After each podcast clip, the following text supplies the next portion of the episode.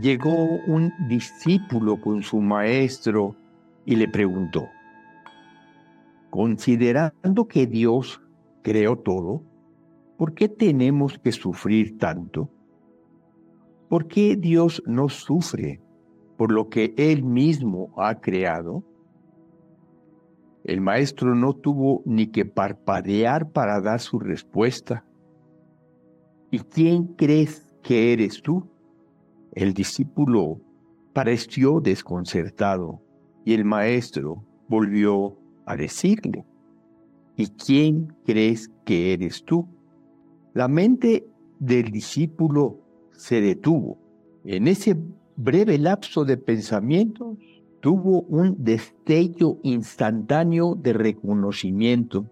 Yo soy el gran espíritu de la existencia. Yo soy Dios. Yo soy Buda. Yo soy el Espíritu Santo. Yo soy el que crea mi mundo. La cuestión de cómo yo siendo el gran espíritu de la existencia, experimento mi mundo como doloroso o de alguna otra manera, es algo que yo mismo he decidido, se dijo el discípulo. Cuando el ser más elevado, cuya esencia misma es conciencia, oculta por su propia voluntad la omnipresencia de la no dualidad, y asume dualidad en todas partes, entonces su voluntad y otros poderes, aunque esencialmente son ilimitados, asumen una limitación. Solo entonces el alma se convierte en un ser que transmigra cubierto de mala. Mala quiere decir impureza, es una característica con la cual nace el ser humano. La primera impureza es anaba mala. Es una falta de autoestima, es una restricción inicial radical por la que la completa libertad de voluntad divina se contrae y se convierte en nuestra experiencia de ser imperfectos, incompletos, insatisfechos e incapaces. La nava mala es lo que nos divide y separa de la experiencia de nuestra propia expansión infinita. La nava mala surge de un sentimiento de estoy separado. Esta es la primera envoltura la primera impureza. De esta forma, ya no tenemos la capacidad de hacer todo. Tenemos, en cambio, una existencia discreta que limita nuestras posibilidades. Sin embargo, no podemos negar las veces en que hemos, nos hemos sentido inadecuados o indignos, las veces en que podemos sentirnos subestimados, no amados, no apreciados, no escuchados o no queridos, no aceptados, no atendidos.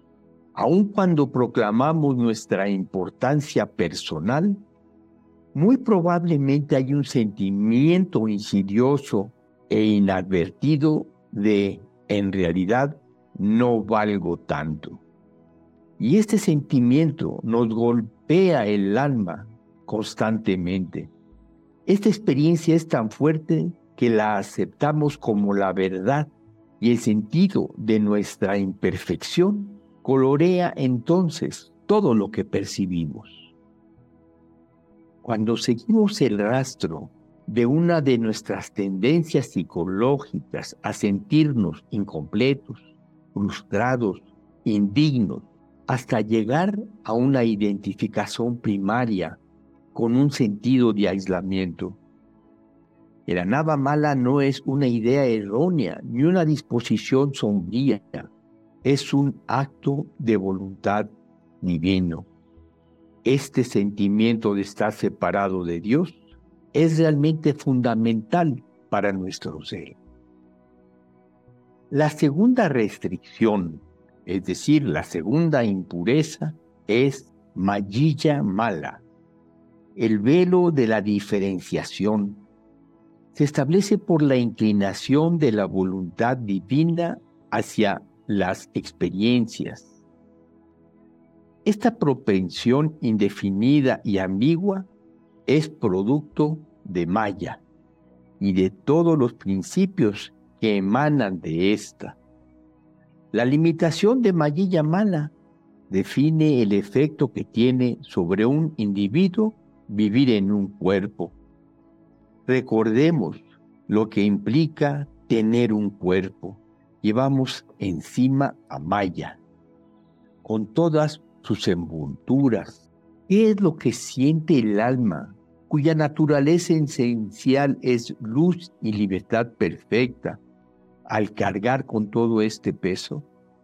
A veces sentimos que nos gustaría escapar de todo. Cuando soñamos que volamos con libertad, como un pájaro o como un ángel, nos sentimos indescriptiblemente felices. El alma se ve a sí misma diferente de otros individuos y también percibe distinciones entre una persona y otra o entre un objeto y otro. En otras palabras, percibe un universo de formas variadas y dispares. Aquí el deseo tiene un escenario perfecto para su obra, haciendo surgir la tercera mala que proporciona el guion. La tercera mala nos dice, yo soy el hacedor. El término karma quiere decir simplemente acción pero ya no se trata de la acción libre y espontánea del poder divino. Ahora es la capacidad de hacer, de realizar actos y tener pensamiento bajo el sentido de posesión, que es el territorio del ego. Yo voy a dar un paseo, yo voy a construir esta casa, yo pago mis cuentas, yo tengo emociones fuertes. Es así como pensamos y hablamos como le damos veracidad a la idea de que nosotros, como individuos, somos los actores en el drama de nuestra vida. Y karma mala nos mantiene ignorantes de la fuente única de toda acción y al mismo tiempo permite al alma cumplir su deseo de experiencias, cumplir sus intenciones. Una vez que estas malas nos han cubierto por completo. Todo lo que experimentamos es el destino creado por cada una de ellas. Debido a la primera mala, experimentamos el destino de la imperfección. Debido a la segunda mala, experimentamos el destino de la diferenciación. A causa de la tercera, experimentamos el destino de nuestras acciones. De este modo quedamos atados cuando la conciencia cósmica se limita, se cubre de estas malas, de estas impurezas, y entonces somos clasificados como un alma que transmigra, o bien como una persona mundana, o en términos coloquiales, un individuo ordinario. En el nivel más básico, cualquier acto efectuado bajo los auspicios del ego, es decir, con el sentido de yo soy el que está haciendo esto, se convierte en la semilla de otra acción de la cual somos responsables en el futuro. Esta es la ley de causa y efecto que es el corazón de la doctrina del karma y se aplica por igual a todos los actos independientemente de sus resultados, su calidad o su relación con el Dharma, con lo que debe de hacer. Incluso las acciones llevadas a cabo para experimentar al Ser Supremo pueden atar si se hacen con ego, con la actitud de, digamos, ahora yo voy a meditar, yo quiero tener el crédito de la meditación. La cuestión del karma es realmente compleja. Se dice que misteriosos son los caminos del karma. Las semillas kármicas que quedan en nuestro interior como residuos se llaman samskaras. Samskaras que quiere decir cicatrices, según un acertado juego de palabras en inglés. La palabra samskara, huellas kármicas en el campo sutil, sugiere que algo se forma, se junta o se acumula. Todo sentimiento, imagen, idea, pensamiento, comentario y ciertamente todo acto deja su huella como un samskara y la suma de esto, que es inconcebiblemente grande, conforma nuestro destino, lo que me gusta imaginar como el guion de nuestra vida. Como dijimos antes, la idea es que el alma, antes de nacer, escoge un guion particular para la vida por venir. Algunos de sus karmas que se vivirán, ciertas experiencias se van a disfrutar, todas se van a vivir. Somos la estrella de la obra, por así decirlo, es también el autor. De esta forma, el fruto ha surgido para mostrar su cara. Esta es una impresión que hemos empezado a experimentar y que no puede eliminarse hasta que se haya vivido por completo. Este es el karma por el que tenemos que pasar. El segundo tipo de samskara involucra las impresiones que están latentes y que todavía no hemos empezado a experimentar. A esta forma de, samskara se le llama raíces, cuyo fruto no han surgido para mostrar su cara. Estos samskaras pueden erradicarse por medio de la meditación, la repetición de un mantra, el canto del nombre de Dios y todas las otras formas de desarrollo espiritual conocido como sadhana, por las que expandimos nuestra luz interior. En otras palabras, por medio de la sadhana podemos eliminar partes de nuestro karma sin tener que experimentarlo. Con respecto a la creación de nuevos samskaras, eso depende por completo de nuestra actitud. Si bien un acto ejecutado con el entendimiento de yo soy el hacedor deja rastros tan inevitables como las huellas digitales que quedan sobre el cristal, un acto idéntico llevado a cabo sin ego, con la convicción de yo no soy el hacedor. Este impulso surge de la conciencia cósmica, del Espíritu Santo. Así no deja una impresión que ate. Cualquier recuerdo que quede de la acción tiene un efecto liberador. Así que es posible evitar crear samskaras y nosotros podemos mejorar los efectos de los samskaras ya creados, arrepintiéndonos sinceramente, por ejemplo, de algún mal que hayamos hecho. También podemos transferir los resultados de nuestras acciones a otros. Esto último ocurre a menudo en forma de bendiciones. Sí, por ejemplo, realizamos un canto sagrado en beneficio de alguien que nos importa, por el poder de nuestra intención estamos pasando el mérito de nuestra acción a esa persona. Esto es exactamente lo que es una bendición. Esta transferencia de samskaras puede también aplicarse a acciones negativas. Cuando alguien le grita insultos a otra persona, si la persona a la que le gritan se siente provocada, se vuelve un campo fértil para que los insultos den fruto. Nosotros mismos le damos a nuestro agresor el poder de herirnos. Por otra parte, cuando la negatividad es dirigida hacia nosotros, si pudiéramos mantener la firme convicción de que eso no nos define, no habría intención que la respaldara y los insultos, por muy violentos que fueran, no nos dañarían.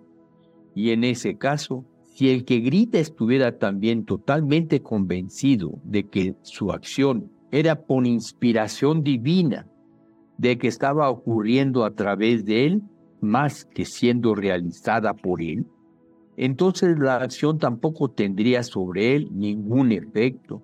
En los dos casos, la acción negativa ha sido neutralizada por el poder de la convicción de eso no soy yo o yo no soy el hacedor.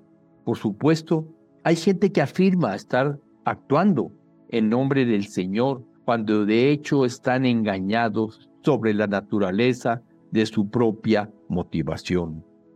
La verdadera acción desinteresada es excepcionalmente rara. El no hacedor que estamos describiendo no viene de una postura intelectual, no es cuestión de decidir o de pensar, ni siquiera de creer estoy haciendo esto en nombre del Señor, aunque el simple hecho de considerar esta idea es el primer paso, y es muy bueno darlo, de lo que estamos hablando aquí, es de las acciones que vienen de un estado de alienación genuina con el espanda del ser. Todo lo que uno hace deja impresiones mentales que deben convertirse en experiencias y sin embargo, considerando el número de impresiones, se requieren varios cuerpos solo para experimentarlas todas. Inexorablemente uno está atado a un ciclo de vidas recurrentes. En una explosión de creatividad, el Ser Supremo concibe una galaxia infinita de dramas de vida en los que el ser individual, o podemos decir el alma individual, desempeña el papel de actor y autor. De este modo nosotros, como el poder divino siempre libre, escogemos los papeles, el guion, los escenarios, todos los demás personajes participantes y el público. Lo que deseamos vivir es lo que Dios desea que nosotros experimentemos. En verdad, la transmigración no está diseñada para torturar al alma, sino para propiciar su evolución. El alma progresa de una vida a otra, no necesariamente en etapas lineales, sino siguiendo el crecimiento natural de una vid que avanza serpenteando por el emparrado.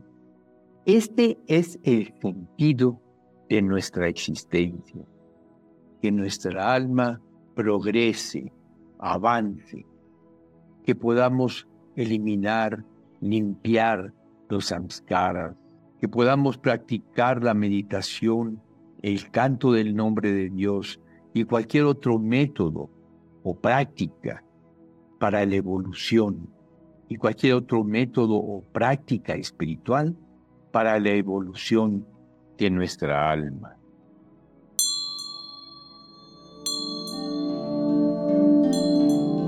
Esto fue expansión, conciencia, psicoterapia, meditación y plantas maestras.